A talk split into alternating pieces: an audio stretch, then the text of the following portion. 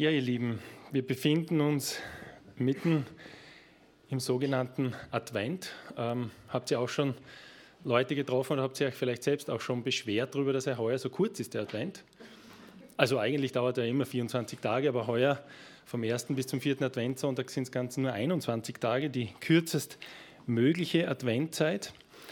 Und ja, wir haben uns da ohnehin schon geholfen, indem wir meistens lang vor dem Advent schon anfangen, die Städte und unsere Häuser wunderbar zu schmücken, Lichterketten aufzuhängen. In der Stadt drin sind Sterne und eine Eiskrippe und viele Standeln aufgebaut. Und es ist schon eine ganz besondere Zeit, weil Menschen sich wirklich auch nicht nur in der Familie, sondern auch so treffen. Alle Weihnachts-, also fast alle Firmen machen Weihnachtsfeiern und diese Weihnachtsfeier ist in den meisten Fällen eigentlich das persönlichste und, und ja, gemeinschaftlichste Event von einer Firma, also wo man eigentlich mal abgesehen vom Arbeitsalltag wirklich alles weglässt und zusammenkommt und feiert und redet, schön angezogen ist. Also ich gehe nächsten Donnerstag mit Anzug und Krawatte und ganz, also wie auf einem Ball, gehe ich zu meiner Weihnachtsfeier. Das ist der besonderste Tag vielleicht vom ganzen Jahr für meine Firma. Also es ist eine, eigentlich eine sehr schöne Zeit. Ja. Man trifft sich, man, man hat Gemeinschaft untereinander und dann mit dem Höhepunkt, dem Weihnachtsfest als äh, Fest der Familie. Ja, aber das, der Advent von seiner Bedeutung her, so wie er ausgedacht wurde, ist, die, ist das Warten auf die Ankunft Jesu und auf das Fest der Geburt Jesu. Und warum ist eigentlich Weihnachten so besonders? Weil ähm, da gibt es jetzt so eine zusätzliche Zeit vorher, die gar nicht so kurz ist, fast ein ganzer Monat. Ja, manchmal, naja, ganzer Monat, drei Wochen, vier Wochen manchmal. Also knapp vier Wochen ist das längste, was möglich ist, wo man sich, wo man wartet, wo man sich freut auf dieses Fest. Bei Ostern gibt es das nicht.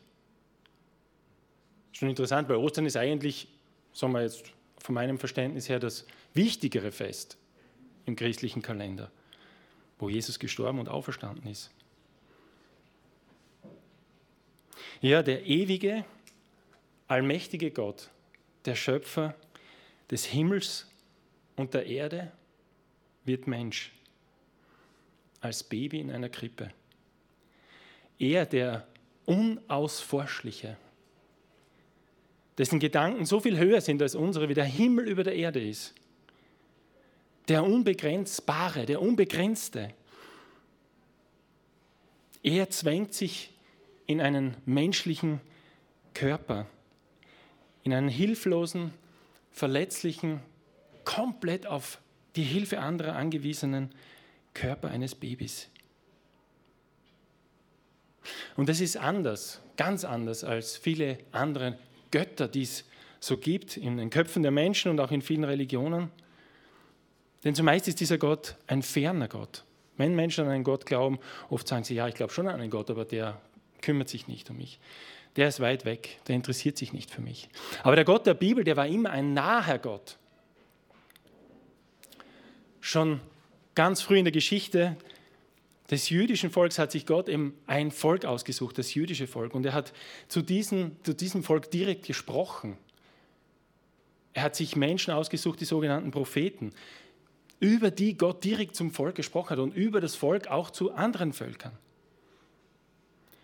Und im Hebräerbrief, da heißt es in den ersten zwei Versen, nachdem Gott vor Zeiten vielfach und über vielerlei Weise geredet hat zu den Vätern durch die Propheten, hat er in diesen letzten Tagen zu uns geredet durch seinen Sohn. Und das ist was ganz, ganz Besonderes. Gott kommt selbst. Er spricht nicht mehr nur durch Propheten, sondern er kommt selbst. Er wird einer von uns. Er wächst auf, er lernt einen Beruf, er freut sich, er erlebt Enttäuschungen, er geht durch Schwierigkeiten, er hat Eltern so wie wir, er hat Freunde so wie wir. Warum? Warum kommt er auf die Erde? Warum wird das Wort Fleisch? Und warum wohnt dieses Wort unter uns, so wie es im Johannes im ersten Kapitel heißt? In der letzten Predigt haben wir schon eine erste Antwort darauf bekommen. Andreas hat über Lukas 19, Vers 10 gesprochen, wo Jesus sagt, der Menschensohn ist gekommen, zu suchen und selig zu machen, was verloren ist. Selig zu machen kann man auch sagen, zu retten. Die zu retten, die verloren sind. Der Menschensohn, ein Ausdruck aus dem Alten Testament, das irgendwie in einer Vision von Gott vorkommt. Also dieser Sohn Gottes, er kommt selbst und sucht die Menschen, die verloren sind. Die Menschen, die wissen oder die spüren, die tief in sich wissen, es passt etwas nicht. Ich bin verloren, ich brauche Hilfe. Freilich gibt es Menschen, die, die glauben, dass sie nicht verloren sind. Jesus sagt auch an anderer Stelle, ich bin gekommen, die Sünder zur Buße zu rufen und nicht die Gerechten. Also offensichtlich gibt es welche, die denken, dass sie das nicht brauchen. Aber in Wirklichkeit brauchen es natürlich alle, auch alle, die denken, dass sie gerecht sind, dass sie nicht verloren sind. Jeder Mensch ist verloren. Jeder Mensch ist hier gemeint. Jesus sucht die Menschen. Er kommt auf die Erde, um die Menschen zu suchen. Und das hat sich nicht geändert, nachdem Jesus wieder in den Himmel aufgefahren ist. In Offenbarung 3, Vers 20 steht es hier, ich stehe vor der Tür und klopfe an. Wenn jemand meine Stimme hören wird und die Tür auftun, so werde ich einkehren und das Mahl mit ihm halten. Also genauso wie dieser Zachäus, dem Jesus nachgegangen ist und ihn gesucht hat, ihn gefunden hat, der oben am Baum war, so sagt er zu jedem Menschen, ich stehe vor deiner Tür und klopfe an und warte darauf, dass du meine Stimme hörst und dass du mir auftust, dass du mich reinlässt. Also in dieser ersten Episode, warum ist Jesus auf die Erde gekommen, war letztes Mal, er ist gekommen, um zu suchen und selig zu machen, was verloren ist. Ich möchte heute einen weiteren Bibeltext anschauen, wo Jesus darüber spricht, warum er gekommen ist. Und ich möchte mit euch aus Johannes Kapitel 10 lesen. Johannes Kapitel 10, Vers 1 bis 11 und vielleicht noch ein paar weitere. Ich lese euch mal den Text vor. Wer eine Bibel dabei hat, der ist herzlich eingeladen mitzulesen. Ich lese, äh, aus der Luther-Übersetzung. Jesus sagt, wahrlich, wahrlich, ich sage euch, wer, mich zur Tür hinein, wer nicht zur Tür hineingeht in den Schafstall, sondern steigt anderswo hinein, der ist ein Dieb und ein Räuber. Der aber zur Tür hineingeht, der ist der Hirte der Schafe. Dem macht der Türhüter auf und die Schafe hören seine Stimme. Und er ruft seine Schafe mit Namen und führt sie hinaus. Und wenn er alle seine Schafe hinausgelassen hat, geht er vor ihnen her und die Schafe folgen ihm nach, denn sie kennen seine Stimme. Einem Fremden aber folgen sie nicht nach, sondern sie fliehen vor ihm, denn sie kennen die Stimme der Fremden nicht. Dies Gleichnis sagte Jesus zu ihnen. Sie verstanden aber nicht, was er ihnen damit sagte. Da sprach Jesus wieder, wahrlich, wahrlich, ich sage euch, ich bin die Tür zu den Schafen. Alle, die vor mir gekommen sind, die sind Diebe und Räuber, aber die Schafe haben ihnen nicht gehorcht. Ich bin die Tür. Wenn jemand durch mich hineingeht, wird er selig werden und wird ein- und ausgehen und Weide finden. Ein Dieb kommt nur, um zu stehlen, zu schlachten und umzubringen. Ich bin gekommen, damit sie das Leben und volle Genüge haben sollen. Ich bin der gute Hirte. Der gute Hirte lässt sein Leben für die Schafe. Und jetzt noch Vers 14 und 15. Ich bin der gute Hirte und kenne die meinen. Und die meinen kennen mich, wie mich denn mein Vater kennt und ich kenne den Vater.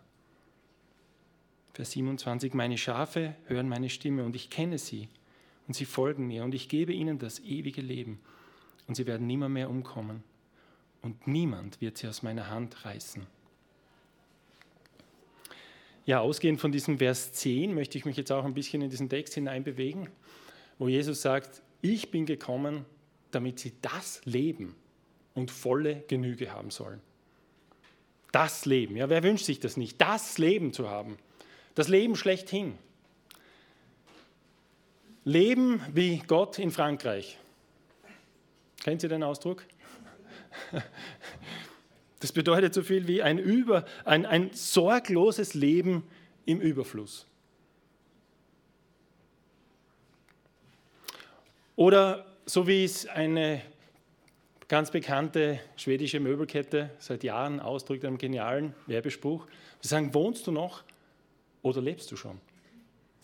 Das heißt, das Leben, das spielt sich in den, vier, in den eigenen vier Wänden ab. Wenn es dort passt, wenn du das dort herrichtest, dann hast du das Leben. Jesus spricht hier von dem Leben. Also ich glaube, er sagt nicht nur, damit sie das Leben, sondern das Leben. Er meint hier ein besonderes Leben und volle Genüge haben sollen. Und die Frage ist hier mal, die ich mir zuerst stelle, wer sind überhaupt diese Sie, damit Sie? Welche Sie meint er hier? Und ich denke, wenn man den Kontext hier liest, dann sind es seine Schafe. Er spricht hier von den Schafen und von dem Hirten. Er ist der Hirte und auch am Schluss des Kapitels äh, äh des Textes, Vers 27, meine Schafe, meine Schafe hören meine Stimme. Also er spricht von seinen Schafen. Und die Frage ist, wie wird man zu seinem Schaf? Weil er spricht ja auch von anderen Schafen, den habe ich jetzt nicht vorgelesen. In Vers 16 steht, ich habe noch andere Schafe. Die sollen auch noch in diesen Stall kommen. Aber es gibt noch andere Schafe. Es gibt seine Schafe und andere Schafe. Wie wird man zu seinem Schaf? Und die, Antwort, äh, die Frage beantwortet er selbst in dem Text. Er sagt, die durch die Tür. Er sagt, ich bin die Tür. Und wer durch mich hineingeht in den Stall, der wird selig werden. Wieder dieses Wort selig. Jesus ist gekommen zu suchen und selig zu machen, die verloren sind. Und er meint damit, wenn jemand an ihn glaubt. Das, was man das letzte Mal gehabt hat, wenn jemand an ihn glaubt, das, was ihm Jesus schenkt, Vergebung der Sünden, diese Verlorenheit ihm abzunehmen, diese, Sünd, dieses, diese Sünde aus dem Leben, den verkehrten Weg zu, auszulöschen und dafür ans Kreuz zu gehen, zu sterben. Das sind seine Schafe. Das führt er hier nicht näher aus, aber er sagt, wer durch die Tür hineingeht, der wird selig werden. Und dann spricht er ihm davon, dass diejenigen, die durch die Tür hineingehen, die seine Schafe geworden sind, Leben im Überfluss haben. Das Leben, das Leben schlechthin. Und wie schaut das Leben, das Leben jetzt von seinem Schaf aus? Sagt er irgendwas drüber in dem Text? Ja, er sagt einiges. In Vers 2 bis 4, da sagt er, dass der Hirte jedes Schaf mit Namen kennt und es auch ruft mit Namen. Dass die Schafe die Stimme des Hirten kennen. Er sagt auch, der Hirte geht vor den Schafen her. Also tut die Schafe aus dem Stall raus und dann geht er vor ihnen her. Und was machen die Schafe? Sie folgen ihm. Sie gehen ihm nach. Das, was er hier über das Leben von diesen Schafen sagt, dass es hier interessanterweise eine persönliche Beziehung zwischen dem Hirten und den Schafen gibt. Die Schafe werden mit Namen gerufen. Und die Schafe kennen die Stimme des Hirten. Das Zweite, was wir hier sehen, ist, dass ein tiefes Vertrauen zwischen den Schafen und dem Hirten gibt. Der, Schaf, der Hirte geht vorne weg und die Schafe gehen ihm nach. Sie folgen ihm. Und das, was hier zwischen den Zeilen auch steht, denke ich, ist, dass es hier auch eine Beziehung zwischen den Schafen gibt, zwischen Schaf und Schaf, denn sie folgen ihrem Hirten gemeinsam nach. Und dieses Bild des Hirten und der Schafe, das ist ein Bild, das in der Bibel öfters vorkommt und nicht nur hier. Und das vielleicht, die vielleicht in intimste Beschreibung, die noch weitergeht, das was hier steht, der Beziehung zwischen Hirt und Schaf. In der Bibel steht im Psalm 23, in diesem Gebet, das David spricht, spricht und er bezeichnet Gott als seinen persönlichen Hirten. Er sagt, der Herr ist mein Hirte. Mir wird nichts mangeln. Er weidet mich auf einer grünen Aue und führt mich zu frischem Wasser. Das steht in dem Text. Johannes 10 nicht, aber da steht nur, die Schafe gehen ihm nach. Aber jetzt sehen wir, wo sie hingehen. Auf eine grüne Aue, zu frischem Wasser. Er erquicket meine Seele. Er führt mich auf rechten Wegen. Selbst wenn ich durch ein finsteres Tal gehen muss, fürchte ich mich, fürchte ich mich vor keinem Unglück. Denn du, Herr, bist bei mir. Du lädst mich ein und deckst mir den Tisch, selbst vor den Augen meiner Feinde. Füllst meinen Becher bis zum Überfließen. Güte und Gnade werden mich umgeben alle Tage meines Lebens und ich werde wohnen im Haus des Herrn für alle Zeit.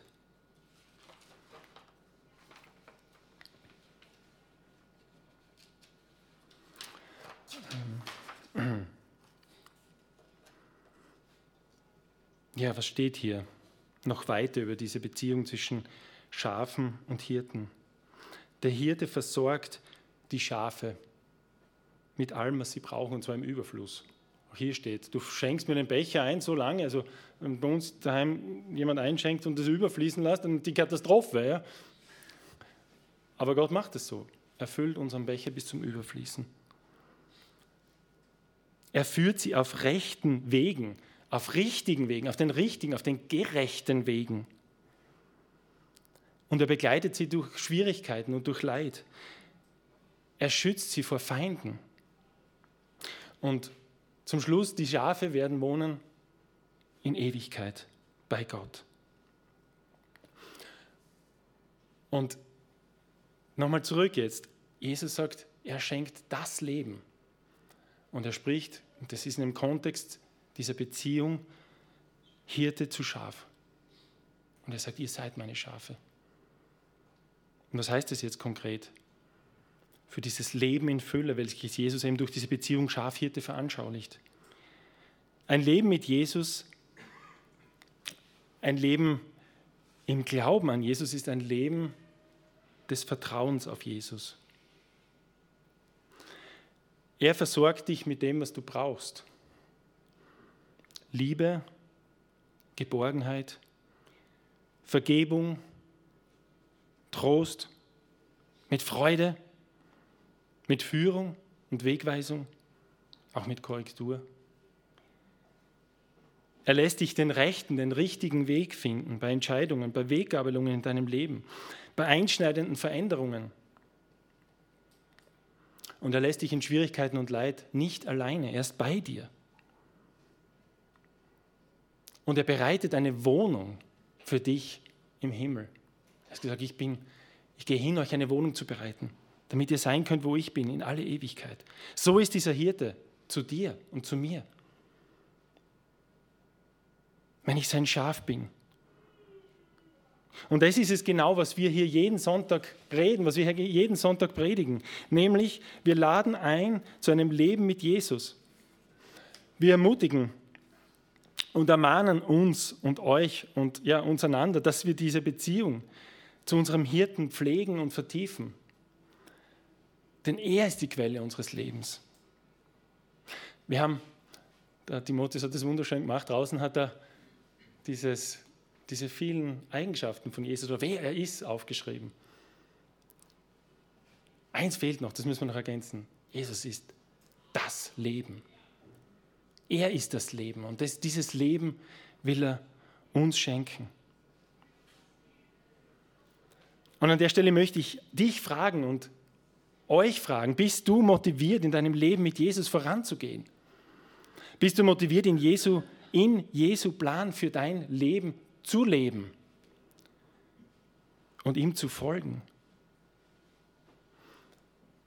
Was ist der Plan Jesu für dein Leben? Nochmal zurück, dass du ihn kennenlernst,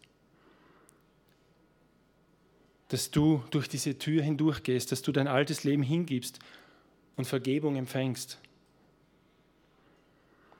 Und dass du es sein schafft, ein neues Leben empfängst. Das Leben in der Beziehung zu ihm. Dass du dann zu Gottes Ehre lebst und dass dein Leben auch überfließt. In dem Sinne, dass das, was Gott dir schenkt, dieses neue Leben auch rausfließt zu anderen Menschen, die dieses Leben noch nicht kennen. Und Gottes Plan ist mit dir ist auch, dass du die Ewigkeit mit ihm verbringst.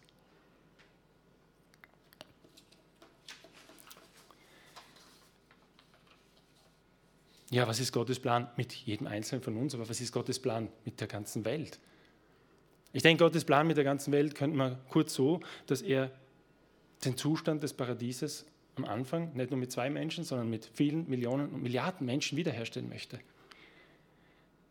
Er möchte, dass sein Reich kommt und er sagt auch uns, wir sollen darum bitten, dass sein ewiges Reich kommt. Und sein Reich, das wird kommen. Es wird irgendwann in der Zukunft kommen.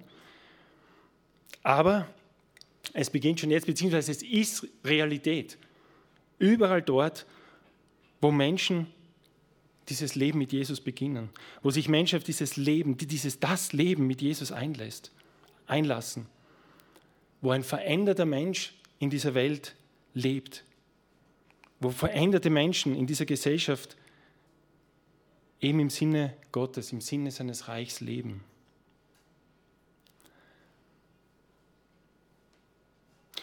Und diese beiden Pläne für mein Leben, für dein Leben und für, für die ganze Welt, das kommt so zusammen, dass unser Leben, dieses, das Leben, dass wir in diesem Leben Teil von Gottes Plan sein dürfen. Wir, singen das Lied dann. Ja? Das Lied, wenn, was wir singen werden, da heißt wir sind Teil dieser Geschichte. Wir sind Teil vom großen Plan. Jedes Leben auf dieser Welt hätte Gott gern für seinen Plan, sein Reich zu bauen. Und ich denke, das ist motivierend. Und ich hoffe, dass das motivierend ist, dass du und ich, dass wir Teil des großen Plans Gottes sind. Und dass du mit deinen und ich mit meinen Gaben und Fähigkeiten dazu beitragen kannst in der Gemeinde, in der Familie, am Arbeitsplatz und in der Gesellschaft, dass Menschen diesen Jesus Christus, der zu Weihnachten als hilfloses kleines Baby zur Welt gekommen ist,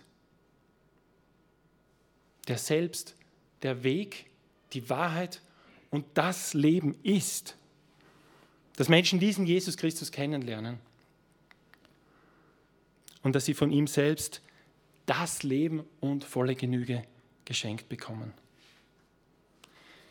Ich möchte schließen mit einem Text aus Hebräer 13, Vers 20 und 21 und das möchte ich euch auch wünschen. Ich möchte euch zusprechen, so wie der Schreiber des Hebräerbriefs es zuschreibt, wo er sagt, ich wünsche euch, dass der Gott des Friedens, der unseren Herrn Jesus Christus, den großen Hirten der Schafe, durch das Blut des ewigen Bundes von den Toten zurückgebracht hat. Ich wünsche euch, dass der Gott des Friedens euch mit allem versorgt, was ihr braucht, um seinen Willen zu tun. Ich wünsche mir, dass er durch die Kraft von Jesus Christus all das in uns wachsen lässt, was ihm Freude macht. Ihm gehört die Ehre für immer und ewig. Amen. Herr Jesus, ich möchte dich loben und preisen. Danke, dass du, Herr Jesus, als Gott, als, als allmächtiger Gott, als Schöpfer des Himmels und der Erde, als der Unausforschliche, der Unbegreifliche, dass du Mensch geworden bist. Und ich danke dir, Herr Jesus, dass du der Hirte bist, der seine Schafe sucht, der dies sucht und findet und rettet, die verloren sind. Herr, und das danke, dass du mich und jeden Einzelnen hier gesucht hast und dass du jeden suchst und dass du uns rettest. Herr Jesus, ich danke dir, dass du das Leben schenkst, dass das Leben mit dir ein Leben in Freude und in Fülle äh, sein soll und sein kann und soll und, und es ist. Jesus, ich danke dir, dass wir mit dir leben dürfen, dass wir in dieser Beziehung als Schaf zum Hirten leben dürfen, dass wir dir vertrauen dürfen, dass du uns führst, dass du uns begleitest durch alle Tiefen und alle Höhen in unserem Leben. Dass du uns diese Jahre, die du uns hier schenkst, aber auch Teil deines Reichs sein lässt, Teil deines Planes, dass wir mitwirken dürfen, Herr, dass du bekannt gemacht wirst in dieser Welt und verherrlicht wirst. Und ich bitte dich, dass du uns dabei hilfst, dass wir leben, wie es dir gefällt, dass wir dir Freude machen und dass dir Ehre zukommt. Alle Ehre sei dir, Herr Jesus. Amen.